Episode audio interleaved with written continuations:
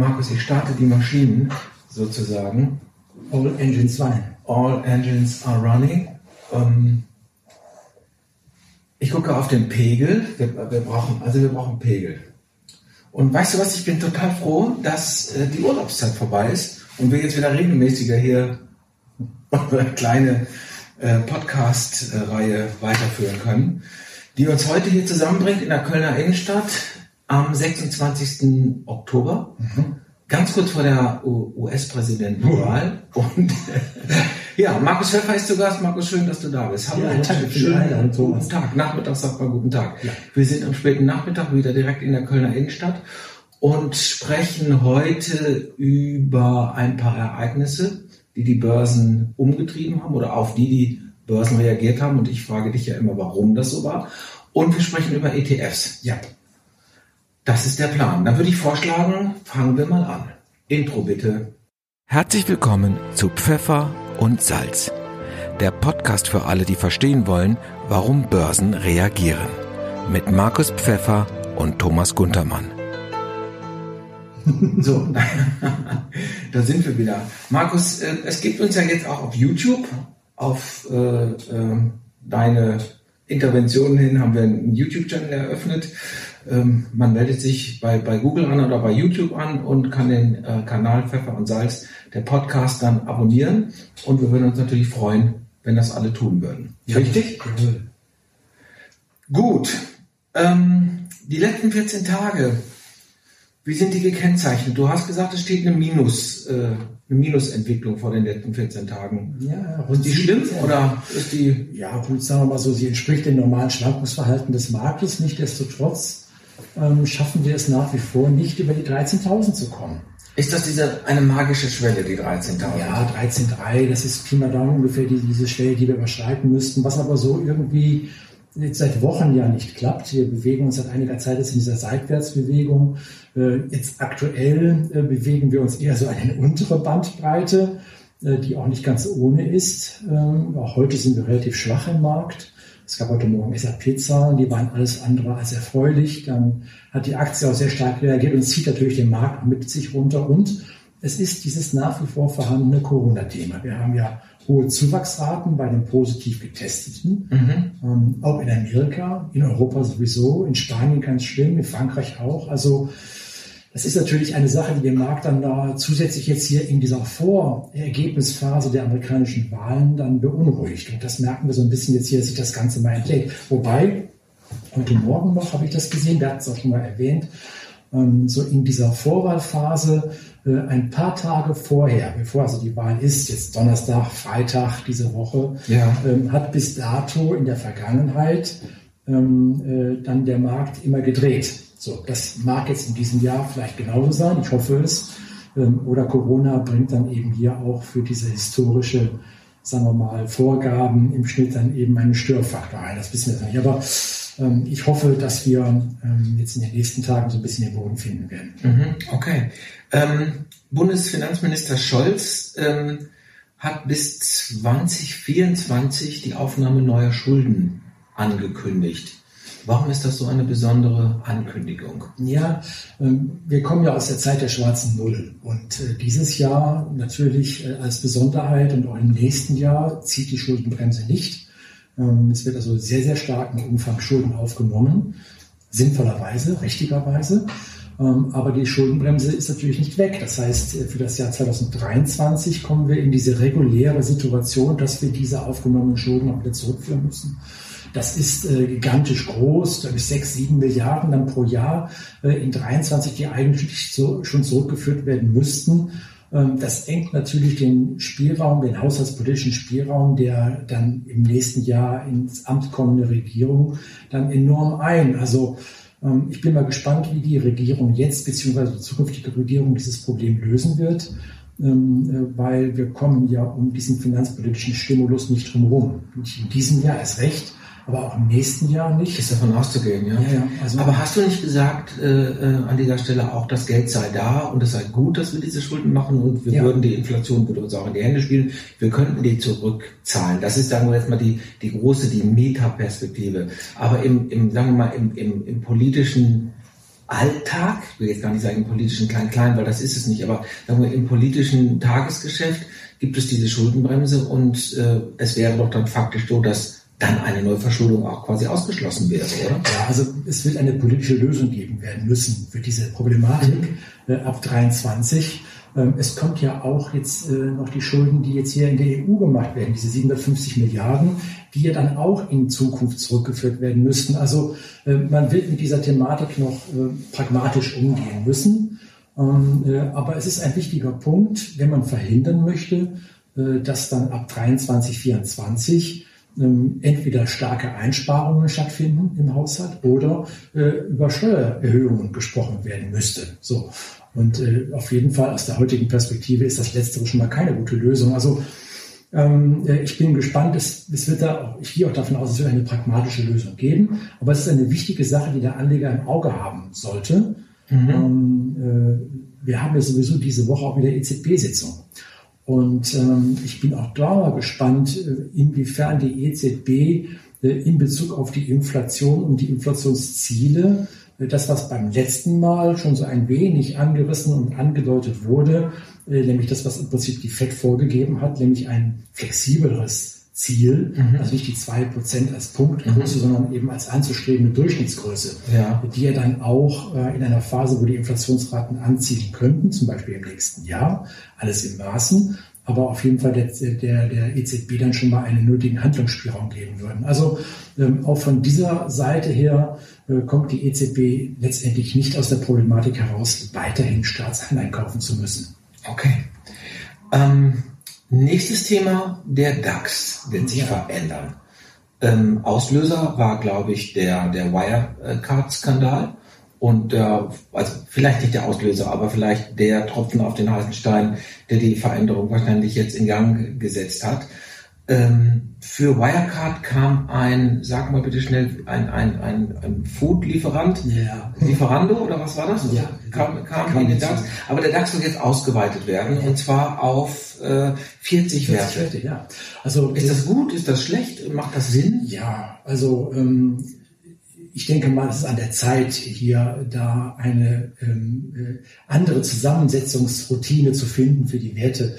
Ähm, da ist jetzt die Überlegung, erstmal die Anzahl an sich zu erhöhen auf 40 Werte, was schon mal interessant ist. Es sind aber auch andere Werte, muss man sagen, Markus. Lieferando ist ja auch, oder Zalando ist ja, also das sind jetzt Fashion, Online-Fashion-Häuser. Äh, ja, das ist also ein bisschen die Sache auch mit, mit der Gewinnstabilität. Ich meine, Unternehmen mit in den DAX reinzunehmen als repräsentative, größter Wert in Deutschland, wo mit der Gewinngenerierung man da erstmal ein bisschen warten muss, mhm. Äh, ist natürlich so eine Sache. Also für die Überlegung, einen ausgewogenen Index zu haben, der die verschiedensten Branchen repräsentiert, ähm, ist die Überlegung jetzt hier äh, A, einmal die Anzahl der Werte zu erhöhen, Richtung 40 Werte, und auch B, sich Qualitätskriterien zu überlegen, eben nicht nur die schiere Größe beziehungsweise den Free Flow zu nehmen, ist das schon sehr, sehr sinnvoll.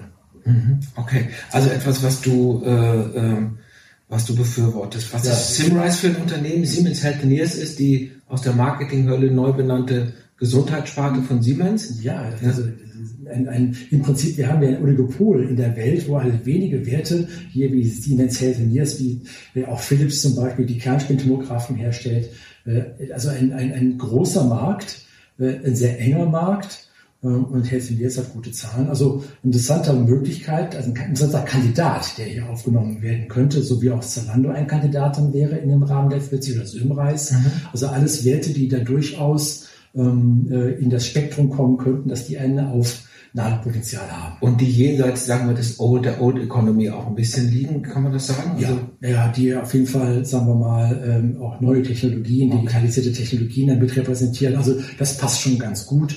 Ähm, also hier sollte man auch diese Werte mal so ein bisschen im Auge behalten über die nächsten Monate. Ähm, Im nächsten Jahr wird sich dann da mit Sicherheit nochmal der eine oder andere hervortun. Ja, du hast geschrieben, am 15.10. gab es einen Rückschlag beim beim DAX, minus drei ja, Prozent. Ja, ja, also wir haben die Arbeitslosenzahlen dann da in Amerika, so auch heute, ich glaube drei Prozent sind wir jetzt mittlerweile, ich habe es gerade eben noch nachgesehen, drei Prozent jetzt heute schwächer. Ähm, man sieht, dass wenn der Markt dann in Bewegung gerät, dann ist das dann immer wie so eine Karte Vola-Breakout, also dass dann damit Vehemenz dann auch abverkauft wird, so wie wir es heute wieder sehen. Ähm, ja, auch die IFO-Zahlen sind heute rausgekommen, die waren auch etwas schwächer wie erwartet. Das ist der Geschäftsklimaindex. Ja. Mhm. Und äh, dann kommt immer alles zusammen, wie an solchen Tagen auch. Also ähm, man sieht, der Markt ist doch recht sensibel. Ähm, es wird Zeit, dass wir jetzt die Wahlen hinter uns kriegen in Amerika die Wahlen oder die, die Pandemie. Da ja, sind ja beides wahrscheinlich Blocker auch. Ja, ja, also ich meine, klar, ich meine, die, die, für, für, für mich, für uns ist die Kombination aus der Wahl mhm. äh, und mhm. eben auch äh, mhm. der Impfstoffsituation, äh, das sind die beiden Schlüsselgrößen, die jetzt hier wahrscheinlich mit hoher Vehemenz die nächsten Monate prägen werden. Wobei, dann sei noch ganz kurz erwähnt, AstraZeneca mhm. hatte, glaube ich, auch vor einer Woche nochmal die Meldung kundgetan, dass sie zum zweiten Mal ihr Impfstoffprojekt, ähm, äh, also die Phase 3 unterbrechen mussten. Nicht, nicht abbrechen, aber unterbrechen mussten. Es gab dort einen Todesfall, in Brasilien, glaube ich, war es gewesen. Ähm, ich habe es nicht gehört, was es genau war und ob es überhaupt äh, jetzt hier mit dieser äh, Phase 3 Testung zusammenhängt. Äh, Gerüchte sagten, dass es sogar jetzt jemand gewesen ist, der leider gestorben ist, der da ein Placebo bekommen hat. Mhm, mhm, ähm, so oder so, auf jeden Fall kam heute auch die Nachricht, dass AstraZeneca hier wieder die Sache aufgenommen hat. Es läuft also weiter.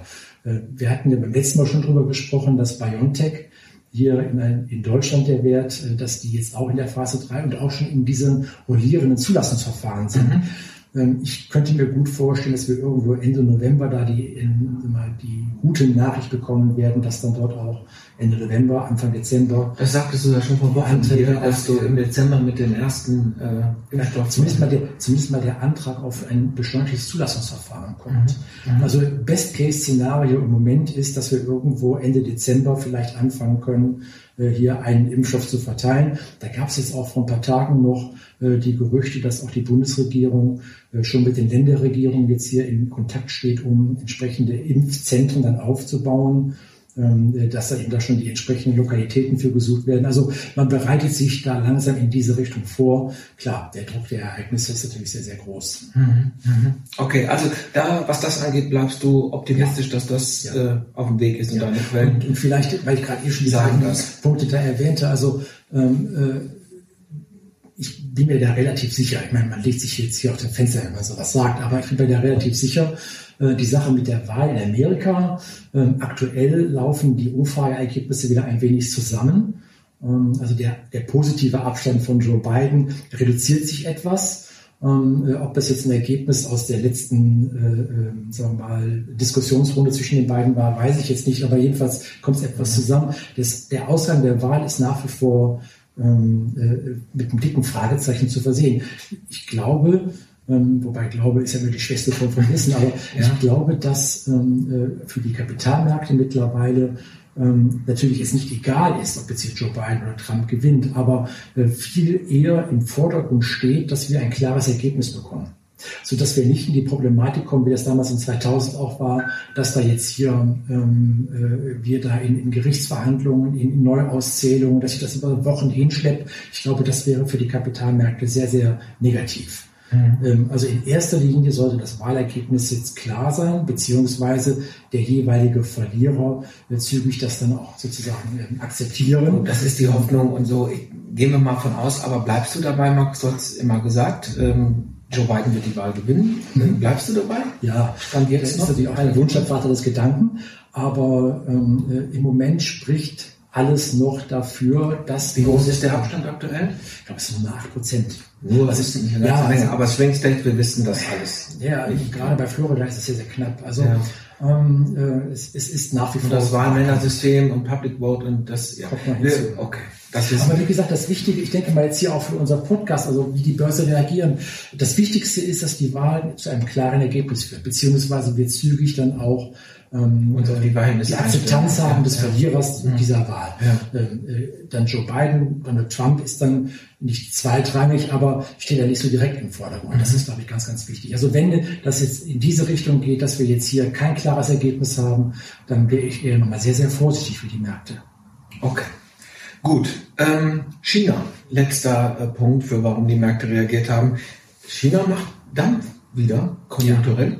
Also das ist die Lokomotive im Moment. Ähm, China hat ja nicht nur am ehesten äh, die Corona-Krise, sofern das jetzt hier bekannt ist, ähm, äh, da überstanden, ähm, sondern die Wachstumsraten sind sehr, sehr gut. China ist auch eins der wenigen Länder in der Welt, der großen Länder dieser Welt, äh, die überhaupt in diesem Jahr noch ein positives Wachstum haben. Ich glaube, irgendwas um die zwei Prozent, im nächsten Jahr dann wieder sechs Prozent. Also ähm, das ist schon bedeutend. Insofern auch bedeutend natürlich für Länder wie es Deutschland und auch die Automobilindustrie. Wir hatten ja sowohl von Audi Zahlen bekommen, ähm, da wurde, glaube ich, sogar das beste Ergebnis in Bezug auf die chinesischen Zahlen seit der Markteintritt von Audi in China vor über 30 Jahren. Ähm, und auch Kalenius hier, Chef von Daimler, sagte, it's, it's too good to be true. Also sehr, sehr gute Zahlen für die Automobilwirtschaft in Bezug auf China. Ähm, die, die Konjunktur dort ist in einem sehr, sehr guten Zustand. Ganz anders, wie das jetzt bei uns im Westen der Fall ist. Äh, denkst du, dass wir das auch wieder genauso aufholen wie die Chinesen oder ist das der besonderen Situation in China? Ähm, äh, das ist mit Sicherheit äh, eine besondere, ich meine, wir haben ja eine zentral gelenkte Wirtschaft in China. Ja. Ähm, da hat man natürlich diese, sagen wir mal, in Anführungsstrichen Effizienzvorteile einer, einer klaren Führung von oben. Aber ähm, wenn jetzt hier die Wahl, wie gesagt, in Amerika ähm, wenn dann das, was wir so als Roadmap für die Impfungen mhm. schon so vordefiniert haben, wenn diese beiden Faktoren kommen, ähm, glaube ich, haben wir hier, ähm, also werden wir hier nichts nachstehen. Dann geht es hier ziemlich rummelig bei uns. Okay, gut. Ähm, einen letzten Satz noch, Oxford und AstraZeneca, auch ein Konglomerat aus der Pharmabranche, die ja auch mit einem Impfstoff am Start sind und der sich, äh, sagst du, bei gerade bei Älteren positiv. Ja, also das war eine Nachricht, die jetzt heute kam, dass mhm. also da ähm, die Phase 3 wieder aufgenommen worden ist, nach dieser eigenartigen Situation, beziehungsweise nach, nach dieser äh, Information, dass erstmal da eine Pausierung gemacht hat wegen dem. Weißt du, was gar nicht so eigenartig ist? Es ist passiert bei Phase 3 ja. in Phase 3 Studien häufiger, dass sowas ist. Ja, man muss überlegen, wenn jetzt natürlich mit 30.000 Probanden sind klar, und die eine Hälfte bekommt den Wirkstoff, die andere hat ein Placebo. Ähm, ja, das ist dann ja eben nur mal so. Also die wichtige Nachricht, AstraZeneca ähm, äh, ist jetzt auch wieder auf Go. Mhm. Ähm, wir haben ja insgesamt, glaube ich, 150 Unternehmen, die jetzt hier auf die verschiedenste Art und Weise einen Impfstoff äh, generieren. Ähm, diese deutschen Firma BioNTech, äh, da CureVac sind ja da Nummer zwei, die zwar mit dieser neuen Technologie mRNA, wir sprachen da bereits schon mhm. drüber, sind. Äh, aber ähm, ich denke mal, allein schon diese schiere Tatsache, dass wir so viele Unternehmen haben, deren Summen gibt eine gewisse Stabilität in der Erwartung, dass wir hier zu einem Impfstoff kommen werden. Gut, dann bleibt die Hoffnung. Und äh, wir schauen uns unser Thema für heute an, ETFs. äh, wofür steht eigentlich ETF? Was ist das? Exchange Trade Funds. Exchange also Trade Funds. Börsennotierte Investmentfonds, wenn man das mal so locker übersetzt. Und das sind Fonds, die Otto Normalverbraucher bei jeder Plattform also kaufen kann. Wie die Otto Normalverbraucher, die also ein jeder ja. ähm, über seine Bank an der Börse kaufen kann. Also und, ja, und was sind, äh, was, wie, wie genau funktionieren diese ETFs? Ähm, also äh, man muss vielleicht kurz einen Schritt zurückgehen. Ja. Äh, aktive, aktiv gemanagte Fonds. Ja. Also jetzt nicht ETFs, sondern aktiv gemanagte Fonds, was es schon seit Jahrzehnten gibt. Ja. Ähm, kauft man normalerweise über die KAG, also man kauft über den Emittenten diese Fonds, mhm. äh, zahlt dann da einen Ausgabeaufgeld, mhm. der äh, bis zu fünf Prozent äh, mhm. betragen kann ähm, und hält dann den Fonds bei seiner Plattform oder bei mhm. seiner Bank. Mhm. Ähm, äh, diese ETF-Fonds ähm, äh, sind insofern etwas Besonderes, als dass es hier kein Ausgabeaufgeld gibt. Und ich erwähnte ja eben aktive Fonds. Ähm, das heißt, dort sitzt also dann ein oder mehrere Fondsmanager, die sich Gedanken machen, kaufe ich jetzt Wert A oder kaufe ich jetzt Wert B ähm, und mit welchem Gewicht ich das mache. Mhm. Bei ETFs sind das also Investmentfonds, die sich an einer Art, ja, an einen Index orientieren. Zum Beispiel dem DAX? Zum Beispiel den DAX. Ähm, ich und die machen nichts anderes als den DAX abzubilden. Als zu duplizieren, genau. Also ähm, äh, dem, ja, 1993 oder 92 gab es, glaube ich, die ersten ETF-Fonds. Da wollte ich fragen, seit wann gibt es das und wer hat sich das ausgedacht? Das war eine amerikanische Adresse, die dann damals diese erste Idee hatte, so einen passiven Fonds zu kreieren. Und ich war damals noch bei Oppenheim gewesen. Warum bist du nicht auf die Idee gekommen? also Oppenheim kam damals dann zwei Jahre später auf die Idee. Wir hatten de facto, beziehungsweise ich habe den auch dann da verwaltet, ähm, wir hatten damals den ersten ähm, DAX-ETF ähm, äh, hier in Deutschland gehabt, den DAX-Wertefonds. Das war allerdings jetzt zwei Jahre, nachdem die Sachen da zum ersten Mal in Amerika eingeführt wurden. Also einen Fonds zu kreieren, der sich jetzt ganz passiv einen Index an den Indexgewichten orientiert. Die Werte, die in einem Index drin sind, die, Gewichten, die kommen da eins zu eins in den Fonds rein. Das war so diese, diese erste Idee. Und, ähm, Aber jetzt denke ich, äh, mit meinen schlechten äh, äh, Negativvorzeichen, die Sache muss doch einen Haken haben. Das ist dann doch too good to be true oder too simple to be true. Weil das ist doch jetzt eigentlich für, für Börsenanfänger ein ideales Tool. Ich koppel mich dann einfach, sagen wir mal, bleiben wir beim Beispiel DAX, da hänge ich mich dran und, und mein, mein Wohl und Wehe ist dem DAX geschuldet. Und wenn man sich die langfristige Entwicklung des DAX anguckt, ist das eigentlich ein, gutes, ein guter Deal, oder? Ähm, ja. Ähm, es ist natürlich im Vorfeld muss man zu dem Punkt kommen, dass man sagt, aktive Fonds, also da, wo jetzt hier ein Team oder ein Fondsmanager ja. die Entscheidung trifft für Wert A oder B und auch die Investitionsentscheidung trifft, ähm, dass man das nicht möchte. Aus welchen Gründen auch immer. Ähm, äh, wenn man zu diesem Punkt kommt, dann ist ein ETF eine sehr, sehr gute Wahl. Man muss dabei schon eins im Hinterkopf halten. Ähm, wenn man sich äh, auf den Aktienmärkten als Beispiel mhm. Äh, investieren möchte, mhm. dann ist die Entscheidung, ähm, äh, habe ich jetzt Bayer oder BASF, habe ich jetzt Daimler oder BMW, die macht so viel, mhm. so viel der Performance aus. Mhm. Die Frage, habe ich Aktien oder habe ich sie nicht, die macht so viel der Performance ah, okay. aus. Mhm. Also ähm, äh, wer jetzt sagen wir mal diese Titelselektionsentscheidung jetzt negiert und sagt, ja, ist ja alles gut und schön, aber brauche ich nicht. Ähm, ich möchte den Index in der Gänze haben, weil ich habe einen betont langfristigen Aspekt in meiner, in meiner Investitionsstrategie als Beispiel. Der kauft den Markt in der Gänze. Für den ist so ein DAX-Werte Fonds als Beispiel oder eben ein Fonds für S&P 500, amerikanische Werte oder was auch immer, genau das Richtige. Mhm. Also insofern ETF für jeden gedacht, ähm, der einmal für sich die Entscheidung getroffen hat, ich möchte einfach jetzt passiv genau so wie der Index sein, wenn ich abends im Fernsehen sehe, das als Beispiel des DAX. Der DAX ist um ein Prozent gestiegen, dann weiß ich, mein Fonds ist auch um ein Prozent gestiegen mhm. Äh, und nicht um 1,1, weil der Fondsmanager die richtigen Werte gehabt hat oder nicht um 0,9, mhm. Äh, weil er die falschen Werte gehabt hat. Mhm. Das ist so ein bisschen die Überlegung dahinter. Okay, das ist nachvollziehbar. Gibt es denn auch, ähm, also anders gefragt, ist ein ETF grundsätzlich eine sichere Anlage? Gibt es dann auch gefährliche ETFs? Ähm, ja, man muss das differenzieren. Ähm, grundsätzlich, um jetzt mal bei diesem Beispiel des DAX-Wertefonds damals ja. zu bleiben, der nur 30 Werte hatte, das ja. war ja noch relativ easy zu duplizieren. Ja.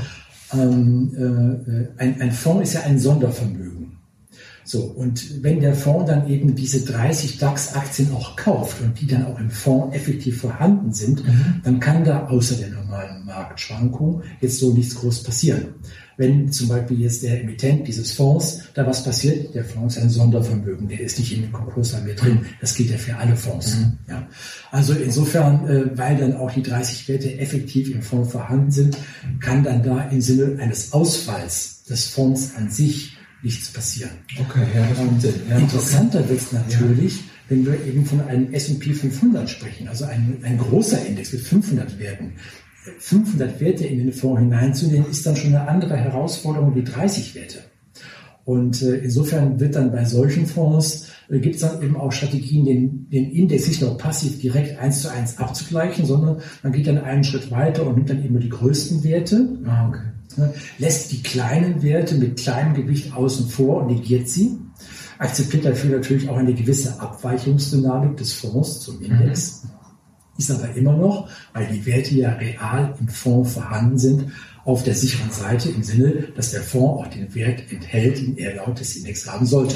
Wenn es diese Abweichungsvarianten gibt von einem Fonds zum jeweiligen Index, weil man bestimmte kleinere Titel rausgelassen hat, äh, denn da, ist das ein Risiko? Ist das reglementiert, wie groß diese Differenz sein darf? Oder ist es abhängig von den jeweiligen Fondsmanager, beziehungsweise von der jeweiligen Gesellschaft, die den Fonds auflegt? Okay. Ja. Also es gibt verschiedene Gesellschaften, die jeweils, also ich könnte jetzt einen, einen, einen DAX oder S&P äh, äh ETF äh, kaufen bei verschiedenen Anbietern. Ja.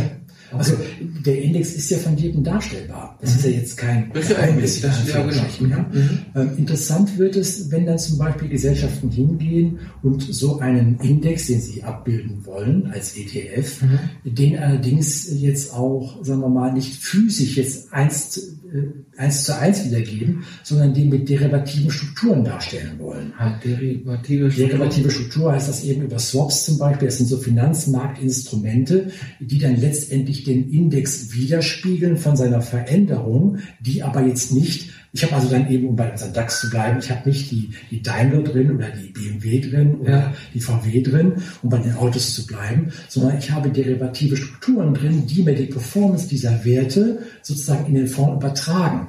Das ist natürlich insofern dann risikoreicher, wieder in Anführungsstrichen, weil wenn der Emittent dieser Finanzier, also dieser derivativen Strukturen ausfällt, habe ich ein Problem. Okay, also jetzt kommen wir noch zu dem Thema, äh, weil ich gerade sagte, das ist zu einfach, um wahr zu sein, weil Finanzprodukte sind in der Regel nie einfach. Ähm, welche Frage müsste ich denn jetzt, wenn ich mich für ETFs interessiere bei der Bank, welche Frage müsste ich denn stellen, wenn ich die kaufe? Ist, sag mal die Frage. Ganz einfach, geht der ETF, den ich hier kaufen möchte oder soll, dupliziert er den Index eins zu eins. Sind die Werte, die im Index sind, auch hier im Fonds enthalten? Ist die Antwort ja? Habe ich es mit einem so simplen ETF äh, e zu tun, der tatsächlich an die Performance des Index tatsächlich gekoppelt ist? Ja. Ist die Antwort nein? Habe ich es mit Finanzprodukten, die Swaps, was man schon nicht versteht als Ausdruck, wenn man nicht Insider ist, dann würdest du aber auch raten, dann die Finger davon ja, zu lassen. Zumindest mal würde ich empfehlen, sich dann mal genau damit auseinanderzusetzen, mal genau erklären zu lassen, was dort genau gemacht ist, wie es genau gemacht ist. Also das ist dann schon eine Sache, wo man sich dann mehr mit beschäftigen sollte, mal genau informieren, mhm. damit man das weiß. Apropos, wir haben jetzt immer von, von den DAX gesprochen, vom S&P 500, jetzt gerade eben von den drei Automobilwerten. So ein ETF kann ja auch über alles Mögliche gehen. Der muss ja nicht nur über den Aktienindex DAX oder S&P oder was auch immer gehen. Der kann ja zum Beispiel auch eine Branche darstellen. Das Schöne bei den ETFs, sehe ich das als ein sehr interessantes Instrument, auf jeden Fall in der originären Zusammensetzung, wie unter Variante 1 mhm. eben gesagt, für den Privatinvestor finde, ist, weil ich ja verschiedenste Themen angeboten bekomme. Nicht nur den, Aktien, den Aktienindex A oder B, Amerika, also USA, S&P 500 und den DAX, sondern auch Indizes, zum Beispiel Branchenindizes, Pharma als Beispiel. Oder Automobile, mhm. anderes Beispiel. Oder es gibt auch den Tech-DAX, also wo dann Technologieunternehmen. Tech also ja. ist mittlerweile, das heißt, es ist, ist eine richtig Riesenindustrie. Ich glaube, wir haben in Europa jetzt irgendwas um die 600 Milliarden an ETFs, die wir jetzt hier dargestellt haben. Also es ist eine richtig große Industrie geworden. Apropos BlackRock ist da auch eine der größten äh, in dem Bereich. Und ähm, so dass im Prinzip, wenn sich der Anleger, wie gesagt, wir, wir, wir sagen, wir gehen einfach da hin und sagen, die Einzelwettentscheidung ist für mich nicht strategisch relevant, sondern ich möchte das Marktsegment in der Gänze direkt haben. Ja? Mhm. Und dann äh, zum Beispiel der Anleger sagt, also ich möchte jetzt gerne einen Biotech-Fonds haben, der sich an dem Index XYZ orientiert, dann kann ich mir darauf einen ETF kaufen. Könnte ich einen ETF zu Wasserstoff und sowas kaufen? Wasserstofftechnologien? Ich, ich bin mir jetzt nicht sicher, ob wir schon Indexstrukturen haben, die Wasserstoffwerte darstellen. Da bin ich jetzt überfragt. Aber wenn denn dann es diese Indizes geben würde, würde es bestimmt auch ETFs geben, die sich auf diese Indizes dann eben beziehen. Okay, gut. Ähm, dann habe ich das verstanden. Ähm, jetzt hast du gerade gesagt, 600 Milliarden. Das globale Volumen von ETFs ja. ist, ist, ist enorm. Das war ja nur Europa. Also enorm, enorm hoch. Ja, ähm, warum ist das so enorm hoch und welche Rückschlüsse ziehst du daraus? Ähm, also ETFs ist ja eine relativ, eine relativ einfache, in Anführungsstrichen, in der originären Form? In der originären einfache Variante, um mich zügig zu investieren. Mhm. Ja, ähm, äh, der, der einzelne Investor, der private Investor, aber auch der institutionelle Investor mit großen Voluminas, die für sich die Entscheidung getroffen haben, ich möchte jetzt Amerika haben. Mhm können auf die Art und Weise ruckzuck ihre Entscheidung in der Allokation in den Portfolien auch umsetzen mit einem ETF. Sie gehen auch nicht das Risiko ein, dass eventuell der Fondsmanager des aktiven Fonds, was ja die Alternative wäre, dass der zum Beispiel, obwohl sie jetzt gerade investieren wollen, der aber selber sehr pessimistisch ist und den Investitionsgrad herunternimmt. Mhm. Also ich habe als Investor wirklich eins zu eins meine Marktmeinung direkt umgesetzt. Das ist ein Riesenvorteil. Und deswegen sind es nicht nur Private, die sich im ETF-Bereich halt eben aufhalten, sondern auch institutionelle Adressen, die das umsetzen. Und das wiederum ist der Grund,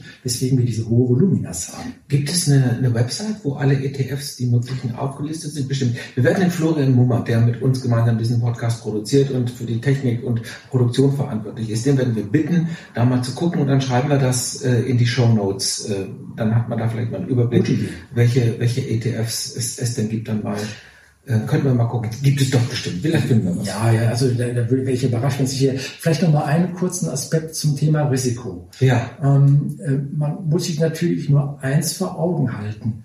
Ähm, äh, wenn ich einen ETF habe, mhm. der jetzt zum Beispiel über Ländergrenzen hinweggeht, ja. Ja, der also jetzt hier Europa ETF mhm. und nicht? Da gibt es ja alles Mögliche.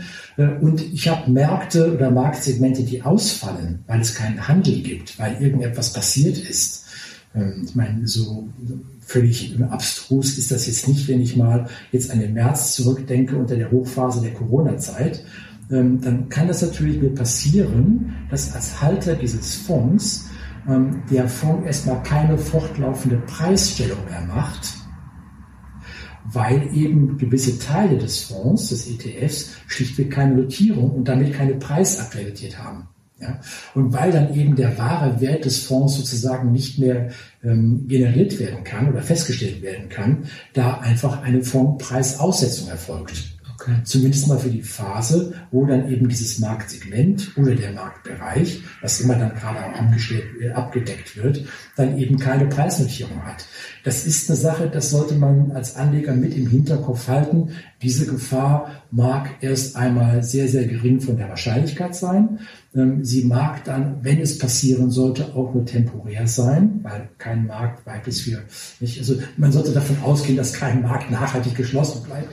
Aber ähm, zumindest mal ist es ein Punkt, den man mit im Hinterkopf halten sollte. Nur gilt es natürlich auch dann eben, wenn ich jetzt direkt Aktien kaufen würde oder Werte kaufen würde in diesem Marktbereich, dann wäre ich da genauso von betroffen. Okay, also fasse ich nochmal als Takeaway, wie man so schön sagt, zusammen. ETFs, Exchange Trade Funds, äh, sind an Indizes gekoppelt. Das sind passive Fonds. Das heißt, es gibt keinen Fondsmanager, der aktiv Entscheidungen für den einen oder gegen den anderen Wert trifft, sondern ein Fonds in der primären, ein ETF in der primären ursprünglichen Form bildet eins zu eins, also dupliziert den Index. Ja. Mag es der DAX sein, mag es S&P, mag es der Tech DAX sein, however. Ähm, er ist, diese Anlageform ist in dieser puren, reinen, simplen Form für institutionelle Anleger interessant wie auch für private. Ja. Und äh, dein Ratschlag ist also tatsächlich diese Frage zu stellen, bildet der eins zu eins mit jedem Wert den, in die, den jeweiligen Index, für den ich mich entschieden habe, ab oder nicht? Tut er das nicht, sind Finanzprodukte im Spiel, wie Swaps, die können wir vielleicht auch nochmal in Ruhe drüber sprechen. Mindestens mal erklärungsbedürftig. Die, die erklärungsbedürftig sind und die man als Laie in der Regel erstmal nicht so einfach kapiert, weil die sehr häufig sehr tricky und sehr komplex sind.